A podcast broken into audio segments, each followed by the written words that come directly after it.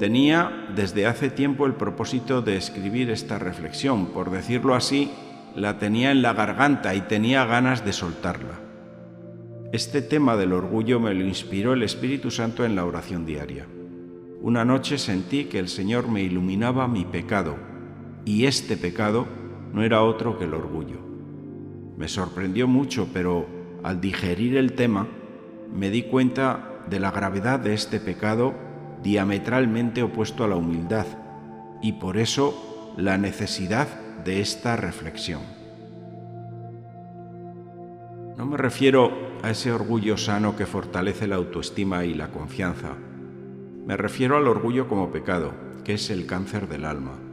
Aquel que es el pecado en su forma final, porque el orgulloso es una persona engañada, que no ve la gloria de Dios, así de radical, así de importante.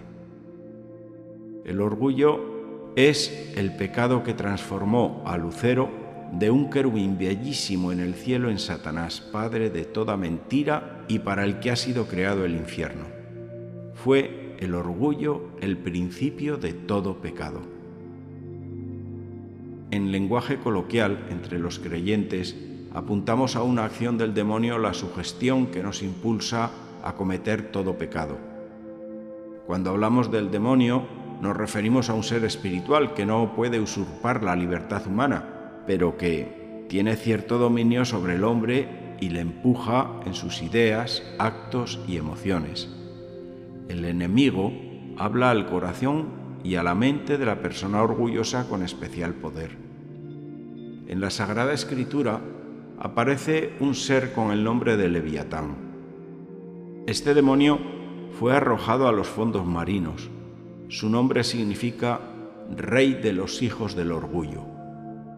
Cuando una persona es influenciada por este espíritu maligno, suele presentar dos características. Una, terquedad frente a la razón, dificultad de cambiar, no admitir su error y resistirse a pedir perdón. Es una cerrazón del entendimiento. Dicho con una palabra, un bruto.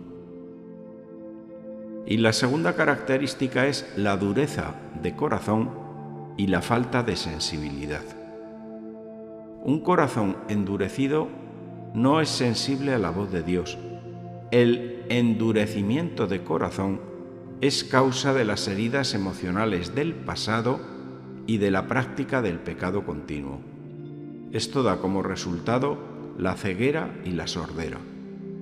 Un orgulloso siempre es problemático en su entorno, porque no acepta que puede estar equivocado y no admite sus errores.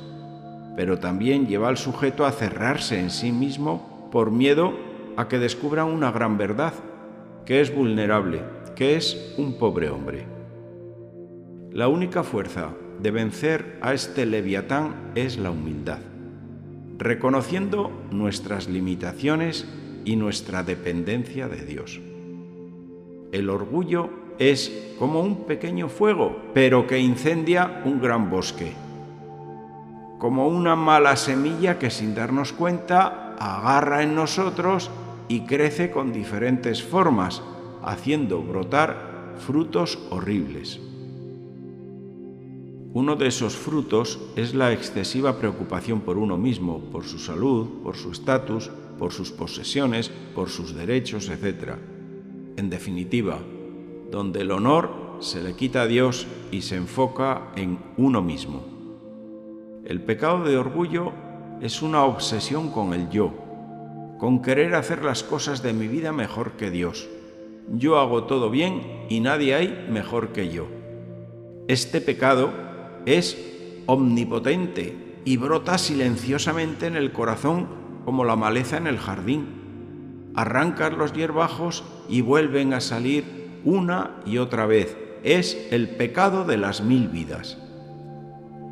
Estas hierbas de profundas raíces hacen brotar flores muy feas, como la insolencia, la presunción, la vanidad, el egoísmo, la altivez y un largo etcétera. Es el mismo pecado de aquellos ángeles caídos que se rebelaron contra Dios. Este es el pecado más antiguo sembrado por la vieja serpiente en el corazón del hombre sin que éste se dé cuenta. De repente, un día descubres en ti una actitud un tanto soberbia que abre la puerta a ciertos conflictos. Y ahí es cuando te puedes dar cuenta de que tu corazón ya está engañado. Ya no miras al prójimo con cariño, sino que lo juzgas. Esto dará paso a la ceguera y luego a la muerte espiritual. No es difícil que el orgullo vaya acompañado de la soberbia y a su vez esta lleva a sus hijas la jactancia, la ostentación, la hipocresía, la tristeza y la ambición. La paradoja es, si esto lo vemos en el otro, lo rechazamos directamente porque nos parece repugnante. Nadie quiere estar con una persona soberbia. Pero, sin embargo, las adoptamos para nosotros mismos. ¿Cómo puedo deshacerme de estos vicios que se me pegan como parásitos que me chupan la vida?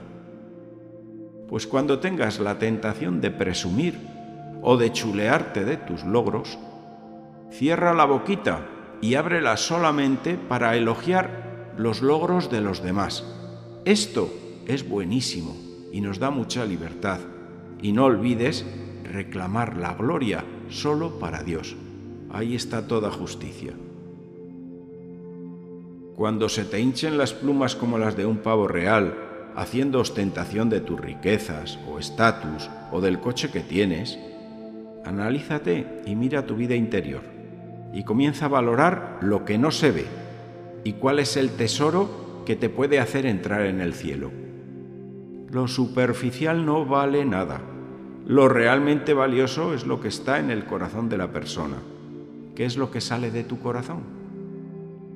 Cada uno en su interior nos engaña y sabemos que no somos tan buenos como parecemos. Aparentamos una cosa, pero somos otra muy diferente. La cura de la hipocresía pasa por ser honesto consigo mismo, es decir, por ser íntegros. Tu ambición puede ser contraria a lo que Dios tiene destinado para tu salvación y felicidad.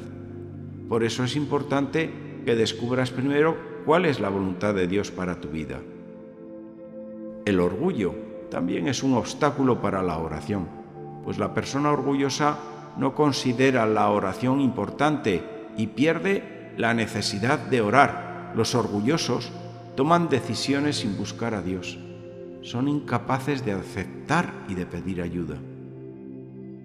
El orgullo también es una barrera para la amistad, pues el orgulloso buscará la soledad, no le gusta tener a alguien por encima. Les cuesta mucho perdonar de corazón, son ciegos y no se dan cuenta de que son orgullosos, de que están solos.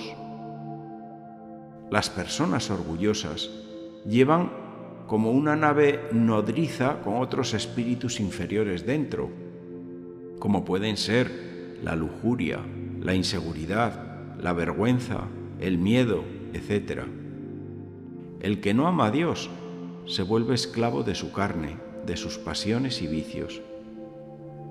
¿De qué te puedes gloriar cuando comprendes que eres una criatura hecha de las manos de Dios? Todas nuestras habilidades nos han sido dadas, vienen de Dios. Y para rematar la jugada, tampoco controlamos nuestro destino, todo está en manos de Dios. El orgullo, en definitiva, contribuye a todo tipo de desórdenes emocionales, destroza al hombre y vacía su alma. El hombre verdaderamente libre es aquel que ha decidido dejar el pecado de orgullo y someterse a los mandamientos de Dios. El hombre justo acepta su naturaleza pecaminosa y reconoce lo que le sale del corazón. Dios resiste a los soberbios y no permitirá que el orgulloso avance y progrese en la vida. Por eso será Dios mismo quien rompa en algún momento ese corazón orgulloso a través del sufrimiento y del dolor para poder penetrar esa coraza con el Espíritu Santo. El orgullo es una de las cosas que Dios aborrece y que causa la ruina de las personas, de las familias y de las naciones. es mi pecado. Y veo también con horror que es el pecado de nuestro tiempo. La buena noticia es que si entregas tu vida a Jesús, si empiezas a actuar de acuerdo a la palabra de Dios, si te arrepientes e intentas enmendar tu error, entonces puedes reconciliarte con Dios que está dispuesto al perdón y a volver a cogerte como uno de sus hijos, para que empieces verdaderamente a vivir y disfrutar de la vida.